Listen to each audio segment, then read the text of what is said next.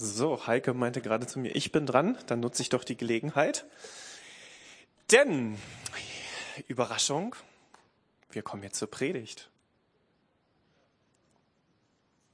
Toll, oder? Also ich hoffe, ihr habt heute schon richtig viel mitgenommen im Gottesdienst.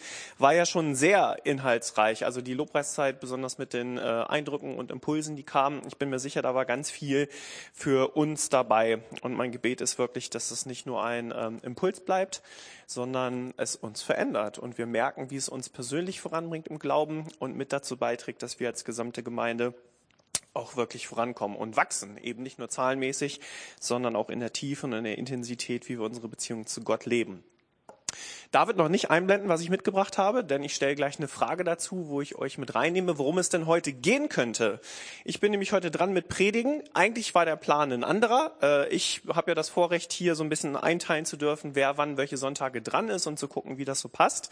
Und so hatten wir uns einen tollen Plan gemacht als Gemeindeleitung, wer so die nächsten Wochen predigt. Und die Person, die ursprünglich äh, angedacht war, hat mir letzte Woche gesagt, sie kann es nicht machen, weil es einfach zeitlich gerade nicht reinpasst. Und äh, dann war ich in der Bedulie, als der Verantwortliche jemand zu finden, der dann heute predigt. Und da äh, wir sollen ja für Arbeiter in der Ernte beten, ne? Und äh, oftmals sind wir dann selber äh, die Gebetserhörung, äh, Erhöhung. Nee, Erhörung, genau. Und äh, in dem Moment ging mir das so. Und ehrlich gesagt, und wir Prediger sind ja immer 100% ehrlich hier vorne, war ich in dem Moment so ein bisschen so, oh, passt mir auch nicht so richtig rein. Und wenn ich ganz ehrlich bin, habe ich auch eigentlich gar nicht gerade das Thema, das ich jetzt unbedingt nächste Woche predigen möchte. So war ich herausgefordert, als Pastor ähm, ins Gebet zu gehen und Gott zu fragen, was ist denn dran für uns, für euch, für diesen Sonntag heute Morgen? Und Überraschung, Gott ist gut, der ist treu und ist gnädig und gibt einen Impulse.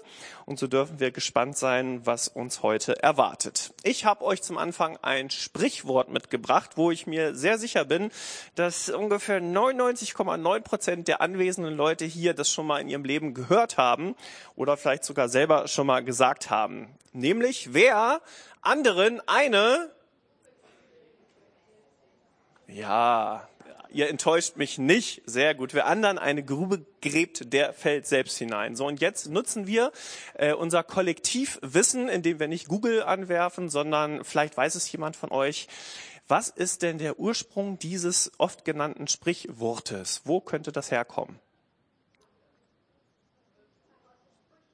Aus den Sprüchen wurde da gesagt. Ja, Vollkommen richtig. Es gibt sogar zwei Stellen, ich glaube einmal im Prediger und vor allen Dingen auch in den Sprüchen in der Bibel, wo drauf Bezug genommen wird, nämlich genau diese Redewendung. Es gibt nämlich in Sprüche, Vers 26, äh, Kapitel 26, Vers 27 steht das nämlich, wer anderen eine Grube gräbt, fällt selbst hinein, wer einen Stein auf andere wälzt, auf den wird er zurückrollen. Oh. So, Amen. Ich bin fertig. Ich wünsche euch noch einen schönen Sonntag. Das wäre doch mal was, oder? Äh, so mit so einer Botschaft so äh, euch in den Alltag zu schicken. Und es gibt ja auch so eine schöne pädagogische Methode, die, äh, die nennt sich, jetzt denkt mal alle drüber nach, was das so mit euch macht. Ne? Und dann kriegt ihr bestimmt alle ganz viele tolle Ideen. Nein, ich habe euch natürlich noch ein bisschen mehr mitgebracht, aber irgendwie musste ich in der Vorbereitung auf den Sonntag an dieses Sprichwort denken. Und es hat mich nicht mehr losgelassen, so habe ich angefangen zu recherchieren und zu blättern und bin halt bei den Sprüchen hängen geblieben und habe mal ganz neu wieder mich so quer gelesen, habe mal geguckt, was steht denn da alles Tolles drin. Und ich muss sagen, insbesondere am Anfang meines Christseins war ich ganz oft irgendwie in den Sprüchen unterwegs und habe mal so richtig geschmökert, was der Salomo, Salomo, aber auch andere Leute damals in den Sprüchen so haben aufschreiben lassen. Und dort stecken ganz wunderbare Dinge drin. Wofür sind die Sprüche überhaupt da? Dafür gibt es auch gleich am Anfang der Sprüche eine super gute Erklärung, nämlich in den Versen eins bis sieben im ersten Kapitel steht dazu, habe ich euch nicht mitgebracht, aber ich lese es euch kurz vor für den, also nicht mitgebracht auf dem Beamer, aber ich lese es vor.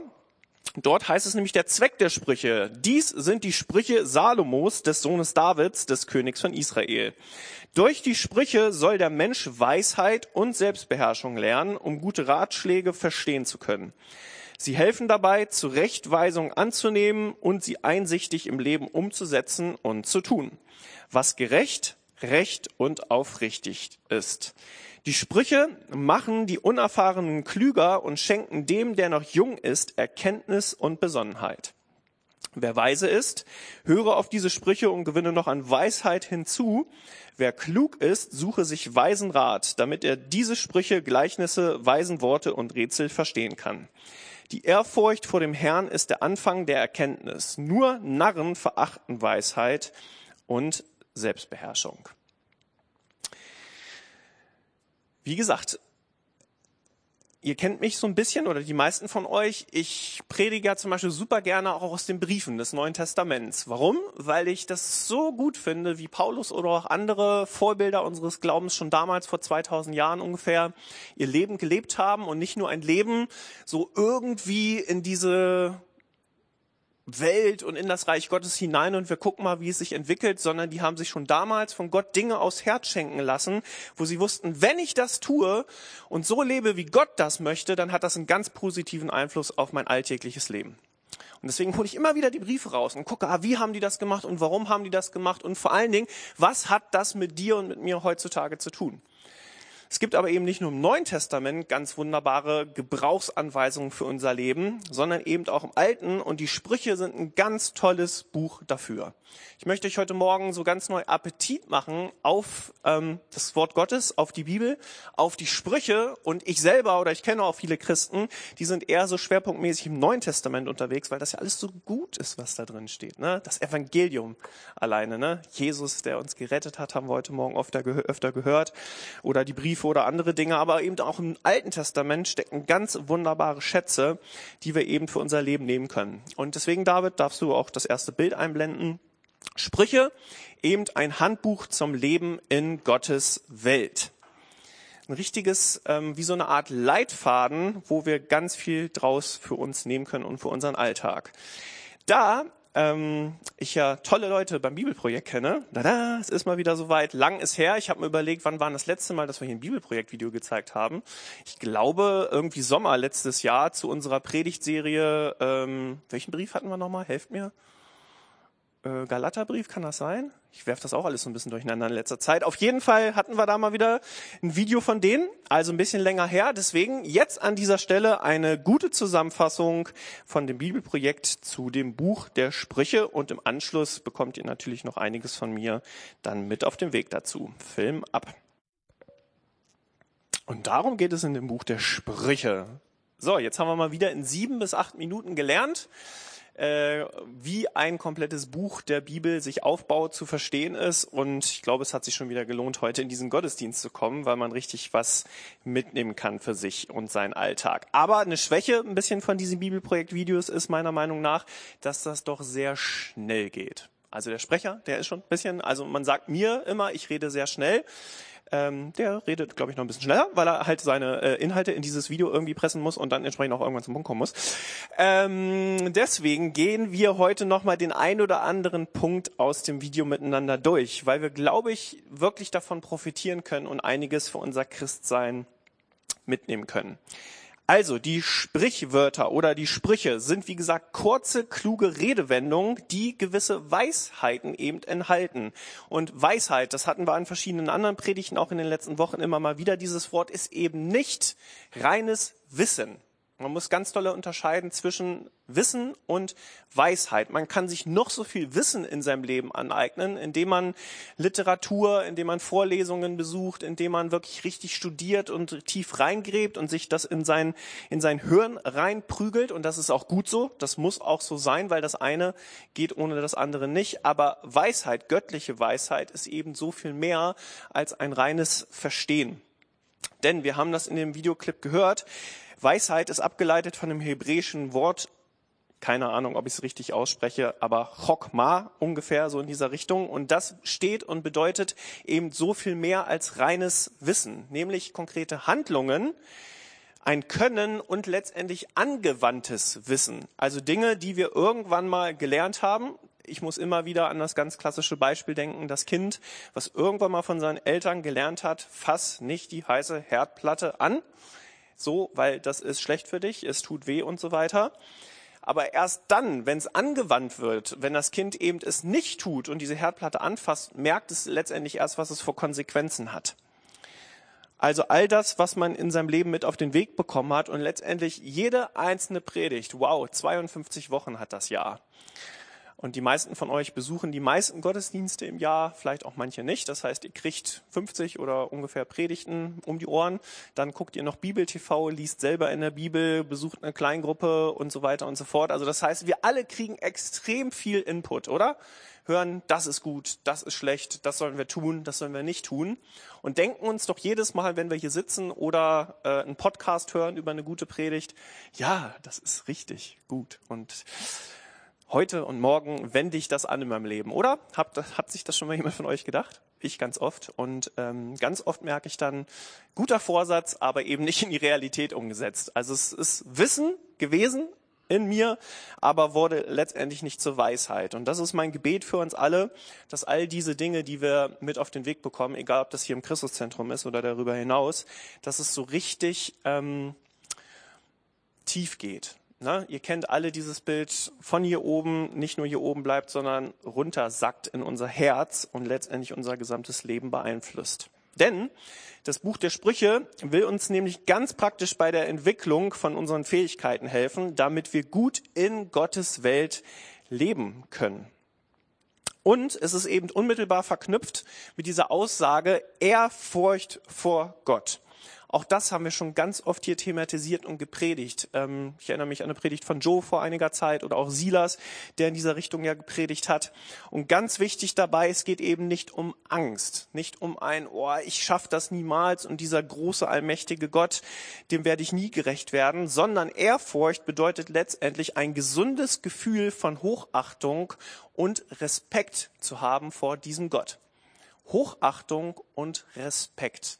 Das sind für mich zwei Begriffe, die dieses Wort Ehrfurcht so richtig gut auf den Punkt bringen. Hochachtung. Hattet ihr schon mal vor irgendjemandem so richtig Hochachtung, euer Würden?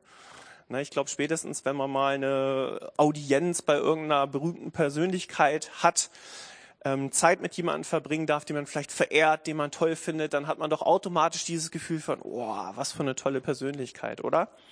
aber eben auch Respekt. Respekt bedeutet für mich wirklich ein, ein, ein, eine Wertschätzung, ein sich vollkommen darauf einlassen, was diese andere Person zu sagen hat und was er für einen Einfluss haben möchte auf mein Leben. Und auch eingebettet in diese Formulierung Ehrfurcht vor Gott ist eben, ich, muss wissen um meinen Platz in diesem Universum Gottes. Wer bin ich? Wo komme ich her? Was für eine, was für eine Haltung, was für eine Rolle hat dieser Gott mir letztendlich ähm, zugesprochen oder vorhergesehen? Wer bin ich überhaupt? Weißt du das, wer du bist? So in Jesus, dass du eine wunderbare Kreatur Gottes bist. Lass dir das heute Morgen wieder ganz neu gesagt sein. Gerade dann, wenn es dir gerade eher schlecht geht, weil du durch schwierige Phasen gehst oder weil du mit irgendwas unzufrieden bist in deinem Leben. Vielleicht auch hat dich heute irgendeiner dieser Impulse angesprochen, die auch eher so ein bisschen ermahnender waren oder gesagt haben, hier, wenn irgendwas falsch läuft in deinem Leben, bring das Gott und gib dich ganz ihm hin. Gott liebt dich so sehr. Der hat dich so wunderbar geschaffen. Und all diese Dinge, die er uns mit auf den Weg gegeben hat, wie wir unser Leben eben leben sollen, ist nicht, um uns zu knechten, um uns das Leben schwer zu machen, um uns zu unterdrücken und irgendwie, ja, ne? sondern weil er uns von ganzem Herzen liebt und möchte, dass es Erfolg hat, dass es eine Perspektive hat, dass es vor allen Dingen Frucht bringt und dass wir immer wieder neu Gottes Liebe im Alltag erleben. Und deswegen dieses, dieses, dieses ehrfürchtig sein vor Gott ist eben nicht dieses kleine, kriechende, ja, demütigen es auch wirklich manchmal dran zu sagen, ey, ich bin Mensch und du bist Gott und ich demütige mich vor deiner Größe. Ja, vollkommen richtig. Aber es ist eben nicht dieses nur über den Boden kriechend und ich armes kleines Würstchen, sondern es ist ein Wissen, wer ich in diesem Gott bin. Und du bist ein Sohn, du bist eine Tochter dieses allmächtigen Gottes. So, lass dir das gesagt sein. So bei all den Herausforderungen bei all den, was, was, was, was dir Probleme macht im Leben. Ähm, kind Gottes ist das aller, aller, allergrößte, was du jemals in deinem Leben erreichen kannst. Weder Reichtum, weder Erfolg, weder Karriere, noch die tollste Familie oder ein Doktor, Doktor, Professor und irgendwas. Ja, das ist super.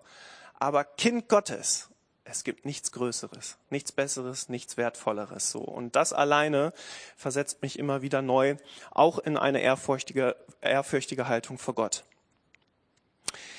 So, wir haben äh, von dieser moralischen Logik der Sprüche gehört in dem Video. Nämlich, wenn wir von Gottes Weisheiten hören, und da kannst du die nächste Grafik machen. David, danke. Wenn wir diese Weisheiten Gottes hören und dann daraus Ehrfurcht vor Gott entwickeln, die ich euch gerade nochmal erklärt habe, und dann entsprechend danach leben, und das bedeutet eben ein Leben voller Tugend, Integrität und Großzügigkeit, dann dürfen wir erwarten, dass das auch zu Erfolg und zu Frieden führt. Andererseits werden wir auch immer wieder gewarnt vor Dummheit, vor Leichtsinn und dem Bösen. Das führt wiederum dann zu Selbstsucht und Stolz und mündet letztendlich im Ruin und in Scham. Letztendlich gibt es so ich würde mal sagen, fast Automatismen, ähm, Grundgesetze irgendwie, die Gott sich irgendwann mal ausgedacht hat auf der physikalisch-mathematischen Ebene, ich bin da leider nicht so bewandert, aber manches kriegt man ja so mit, dass bestimmte Gesetze, die hier auf der Erde gelten, eben auch Lichtjahre entfernt irgendwo anders gelten, weil Gott eben so eine gewisse Grundlogik auch in diesem ganzen wissenschaftlichen Bereich ähm, festgesetzt hat, aber eben auch in der Art und Weise, wie wir unser Leben führen. Wenn wir uns nach Gott ausrichten, dann dürfen wir erwarten, dass das einen absoluten positiven Einfluss auf unser Leben hat. Wenn wir uns aber bewusst gegen Gott entscheiden oder vielleicht noch nie was von ihm und seinen Prinzipien gehört haben, dann kann das eben auch dazu führen, dass es sich eben alles andere als positiv entwickelt. Und das alles zusammen bildet diese sogenannte moralische Logik der Sprüche. Deswegen ist es so gut, die zu kennen und wirklich auch zu forschen und zu studieren und zu gucken, was steckt da für mich und in unserem Alltag drin. Ganz wichtig wurde auch gesagt, Weisheit ist eben nicht gleich Gesetz. Gesetz, das, was Mose dem Volk Israel am Berg Sinai gegeben hat und eben auch keine konkrete Prophezeiung, entweder aus dem Wort Gottes oder auch das, was wir zum Beispiel akut heute hier erlebt haben.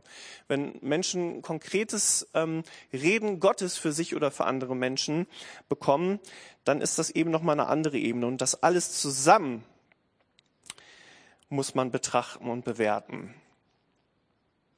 Die Weisheit enthält die gesammelte Einsicht von verschiedenen Generationen aus Gottes Volk, nämlich für ein Leben, das Gott und andere Menschen ehrt. Darfst du gerne das nächste Bild machen, David? Ganz wichtig. Verschiedene Generationen aus Gottes Volk für ein Leben, das Gott und andere Menschen eben ehrt. Auch wieder dieser, dieses Zusammenspiel von Gott loben von ganzem Herzen, mit ganzer Seele, mit aller meiner Kraft, aber eben auch den Nächsten so zu lieben wie sich selbst, nämlich mit all dem, was Gott in einen hineingetan hat. Die Sprüche haben nämlich total kraftvolle Aussagen. Und da kannst du auch das nächste Bild machen, David. Man liest nicht einfach nur einen guten Rat oder Ratschläge, die irgendein Mensch sich mal ausgedacht hat, sondern es ist letztendlich als eine Art Einladung von Gott zu verstehen, von der Weisheit früherer Generationen zu lernen und eben zu profitieren für unseren ganz praktischen Alltag. Ganz wichtig dazu ist wirklich, ähm, es zu, zu erforschen, was da drin steckt.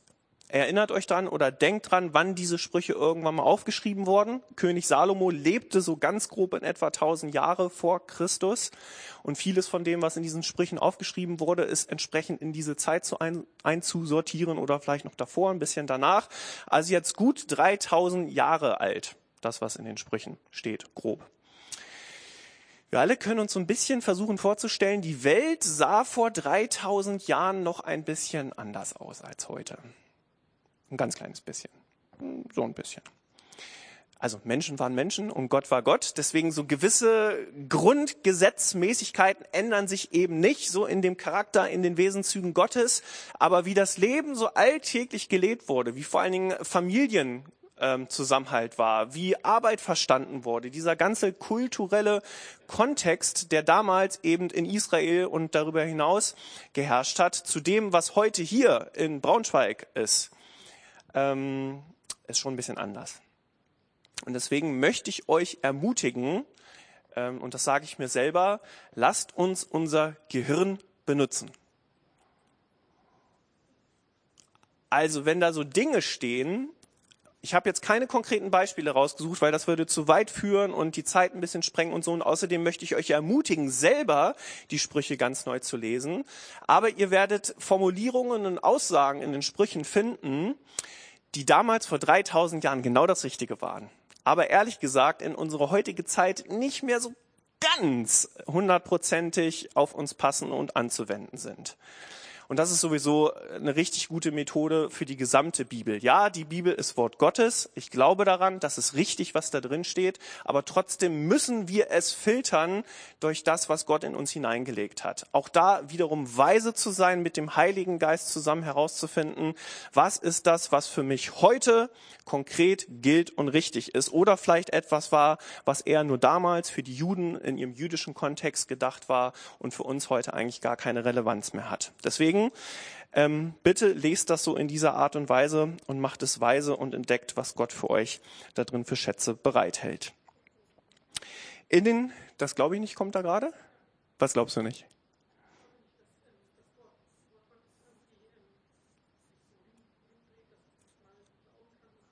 Ja, ich wiederhole das mal kurz, was da kam, damit das alle auch hören. Ähm, hier hat eine Person gesagt, sie glaubt nicht, bitte korrigiere mich, wenn ich es jetzt falsch sage, dass bestimmte Aussagen der Bibel eben nicht immer wieder neu zu betrachten sind, sondern das, was damals galt, das gilt heute auch noch, so grob zusammengefasst. Ja, gebe ich dir hundertprozentig recht. Deswegen, das ist so, ein, so, ein, so eine Spannung, die wir aushalten müssen, dass eben die Bibel das Wort Gottes Wort Gottes ist. Geschrieben aber durch Menschen und letztendlich auch Menschliches und Dinge aus ihrem Umfeld da eben doch einen Einfluss drauf hatten. So, und ich glaube, du würdest mir recht geben, wenn ich sage, es gibt Dinge in der Bibel, die sind an eine ganz konkrete Zielgruppe in eine ganz konkrete Zeit geschrieben worden und sollen uns quasi anregen zum Nachdenken, was Gott uns dadurch sagen möchte. Aber wenn ich den konkreten äh, den konkreten Satz oder das konkrete Wort eins zu eins für mich heute so nehme, dann könnte ich auch in Schwierigkeiten kommen, weil es eben nicht mehr so passig ist, wie Gott das damals zu dem Volk sagen wollte. Nehmen wir als Beispiel, ich muss jetzt gerade mal so ein bisschen nachdenken und helft mir, wenn Paulus zum Beispiel davon redet, dass die Frauen in der Gemeinde schweigen sollen, nichts zu sagen haben und eben nicht vorne auf der Bühne rumtoben sollen, weil da so bestimmte Umstände geherrscht haben. Dann glaube ich, würden die meisten hier in dem Raum mir zustimmen, dass das in eine bestimmte Situation hineingeschrieben wurde und für uns heute ganz neu zu bewerten ist. Denn, ihr habt das gesehen, die Heike die war hier heute auf der Bühne und hat auch eine gewisse Verantwortung übernommen. Und wir als Gemeinde leben das ganz praktisch so, dass wir glauben, ja, Paulus hat richtige Dinge geschrieben und gesagt, aber wir müssen sie eben auch in unseren heutigen Kontext einordnen. Und das meine ich letztendlich mit den Sprüchen auch, dass ich glaube, dass das, was dort aufgeschrieben wurde, richtig ist, dass es Realitäten sind, dass genau das ist, was Gott uns mit auf den Weg geben wollte aber wir eben das Ganze wie alles andere aus der Bibel eben auch in das Jahr 2020 packen müssen und mit dem Heiligen Geist zusammen entdecken, Gott, was willst du mir heute dadurch sagen? Ist es genau das? Ich meine, es sind ja Übertragungen, es sind dann auch wiederum Übersetzungen und im Grunde genommen müssten wir alle auch Hebräisch können und lernen und verstehen, um wirklich immer auf das hundertprozentige Richtige zu kommen. Und deswegen gibt es Prediger, gibt es wertvolle Impulse, die uns dabei helfen, das auch so ein bisschen aufzuschlüsseln, zu entdecken und zu gucken, was hat das für unseren Alltag zu bedeuten. Hilft dir das ein bisschen weiter oder bist du da immer noch total unzufrieden mit? Ja, ist okay? Sonst können wir uns gerne nach dem Gottesdienst auch noch mal ein bisschen darüber unterhalten. Sowieso, ihr seid herzlich eingeladen, bei all dem, was wir hier so sagen, predigen, tun, auch wenn Joe, ich oder andere Leute das teilweise auch studiert haben, wisst ihr was? Äh, wir wissen es auch nicht.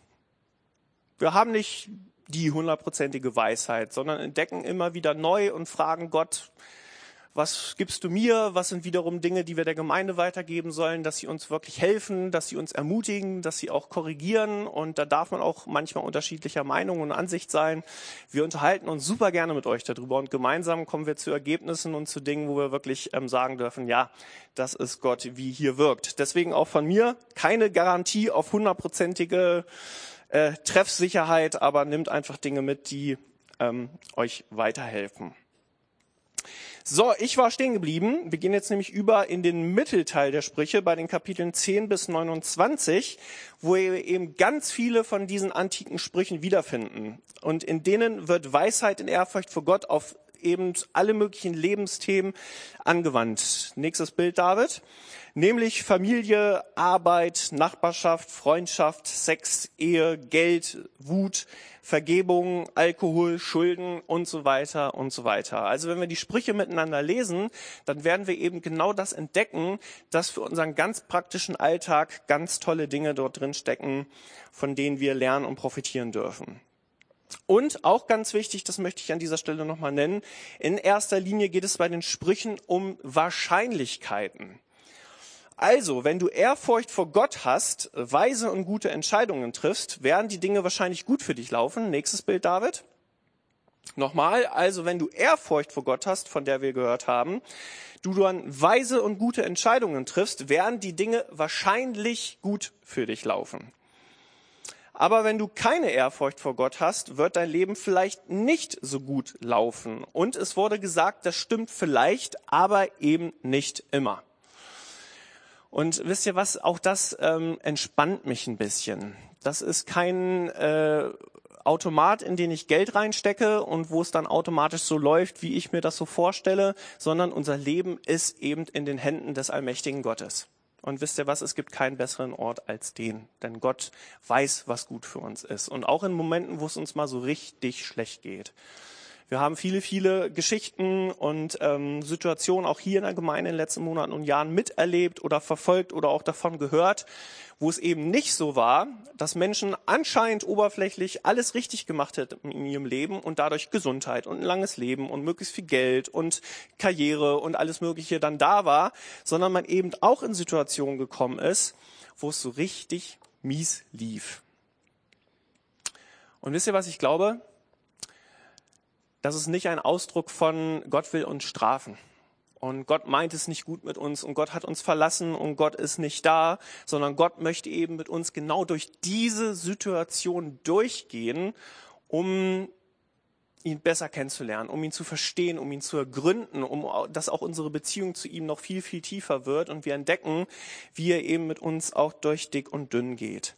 Und es heißt auch in der Bibel, Gott lässt, lässt die Sonne scheinen über Gerechte und Ungerechte. Also Gott ist souverän. Und immer dann, wenn wir probieren, Gott zu spielen oder Dinge zu beurteilen oder zu verurteilen und uns eine Meinung darüber zu erlauben, warum es bei bestimmten Menschen eben besonders gut oder besonders schlecht läuft, begeben wir uns auf eine ganz unweise Reise. Deswegen möchte ich uns raten, es einfach Gott hinzulegen und zu sagen, ey, ich weiß es nicht. Ich gebe mein Bestes, ich richte mich aus eben nach deinem, nach deinem Wertekatalog, nach dem, was du mir auf den Weg gegeben hast. Und ich möchte einfach erwarten, wie dadurch Segen freigesetzt wird. Denn die Sprüche sind eben keine Versprechen und sie sind keine Erfolgsformel. Und es gibt auch keine Garantie, denn viele, viele Dinge um uns herum gehen einfach schief. Andere Menschen machen Fehler, wir machen Fehler, irgendein Unglück passiert, was man eben sich auch nicht erklären kann. Und deswegen ist das keine Erfolgsformel, aber letztendlich ein Anreiz, eine Anregung, ein richtiges Lustmachen darauf zu entdecken, was Gott Gutes für jeden von uns bereithält. Das Leben ist einfach zu komplex für einfache Formeln und wir brauchen eben alles zusammen. Man muss eben auch die Bibel als Ganzes betrachten und deswegen sage ich immer so gerne, was ist, was ist der rote Faden, der sich vom Anfang der Bibel bis zum Ende durchzieht? Von der Schöpfung bis hin zur Offenbarung, wo Jesus wiederkommt und, und ein neues, eine neue Welt errichtet. Was ist eigentlich das, worauf man es so richtig mit, mit, mit einem Satz so runter reduzieren kann? Und ich bin der Meinung, das ist Gott liebt dich. Der liebt dich einfach. Und weißt du warum? Nicht, weil du immer alles richtig machst und weil du so schön bist und weil du so erfolgreich bist und, und, und, und, und. Das sind alles Nebenprodukte, die darauf folgen sollen. Sondern er liebt dich, weil er dich geschaffen hat. Und er hat dich geschaffen, weil er dich wollte das ist einfach so. Ich kann es auch nicht besser erklären, aber ich muss das einfach so auf den Punkt bringen. Gott liebt dich von ganzem Herzen. Und weil er dich so dolle liebt, sollte für uns alle das einfach ein Anreiz sein auf, ähm, ich will's probieren, so gut es irgendwie geht in meinem Leben hier auf der Erde hinzukriegen. Ich werde fallen, ich mache Fehler, ich verstehe nicht alles, ich aber trotzdem will ich's. So, es ist ein, ein, ein, ein Jagen, ein, ne, Paulus hat gesagt, ich begebe mich auf diese Rennbahn, ich versuche diesen Lauf des Lebens so zu laufen, dass ich das Ziel erreiche. Und auch wenn ich immer wieder auf die Fresse falle zwischendurch, mit der Kraft Gottes stehe ich wieder auf und lauf weiter, weil ich weiß, weiß, Jesus, du empfängst mich mit offenen Armen, weil du mich liebst, weil du für mich da bist, so. Und deswegen all diese Anregungen, das heute mit den Sprüchen oder letztendlich jede Predigt, die hier sonntags gehalten wird, soll dazu dienen, dir das im Kern aufzuzeigen. Gott liebt dich. Und weil es Menschen gab, die sich gegen ihn entschieden haben, lebst du erstmal getrennt von diesem Gott. Also kam Jesus Christus, sein Sohn, auf diese Erde, um diese Beziehung wiederherzustellen. Und in dem Moment, wo wir Ja zu Jesus sagen und unser Leben ihm hingeben und sagen, ja, ich richte mich danach aus, dürfen wir erleben, wie wir Kinder Gottes sind. Heute und in alle Ewigkeit. Und da freue ich mich drauf, gemeinsam mit euch noch ganz, ganz viele Jahre, Jahrzehnte, Jahrtausende, wie auch immer. Zeit spielt dann irgendwann keine Rolle mehr zu entdecken, wie dieser Gott ist. Und zum Abschluss spreche ich jetzt noch ein Gebet mit uns. Himmlischer Vater, ich danke dir, dass du uns liebst. Ich danke dir vor allen Dingen auch, dass du ganz viele praktische Dinge mit auf den Weg gegeben hast in deinem Wort, Herr. Egal, ob das die Sprüche sind, die wir heute thematisiert haben oder viele andere Dinge, wo wir dich wirklich kennenlernen können, wo wir dein Herz entdecken dürfen, wie du bist, Herr, was dir wichtig ist und wo du mit uns hin willst.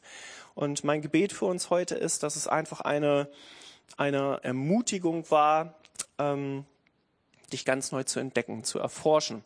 So natürlich im Persönlichen, im Gebet, im Lobpreis, wo auch immer, aber eben auch in deinem Wort, Herr, wo du schon ganz viele Dinge hast aufschreiben lassen, die, die dich so richtig zeichnen und dich groß machen und dich verherrlichen und so richtig ähm, nahbar auch machen uns, Herr. Und deshalb bete ich, dass so, wenn Einzelne jetzt in den nächsten Tagen und Wochen in den Sprüchen lesen, dass sie so richtige, dass wir so Aha-Erlebnisse haben, wo wir merken, wow, das ist ja richtig, das hat Kraft, das hat Power, das hat auch eine Veränderung für unseren Alltag, wo du uns ähm, gestalten und an die Hand nehmen möchtest, Herr.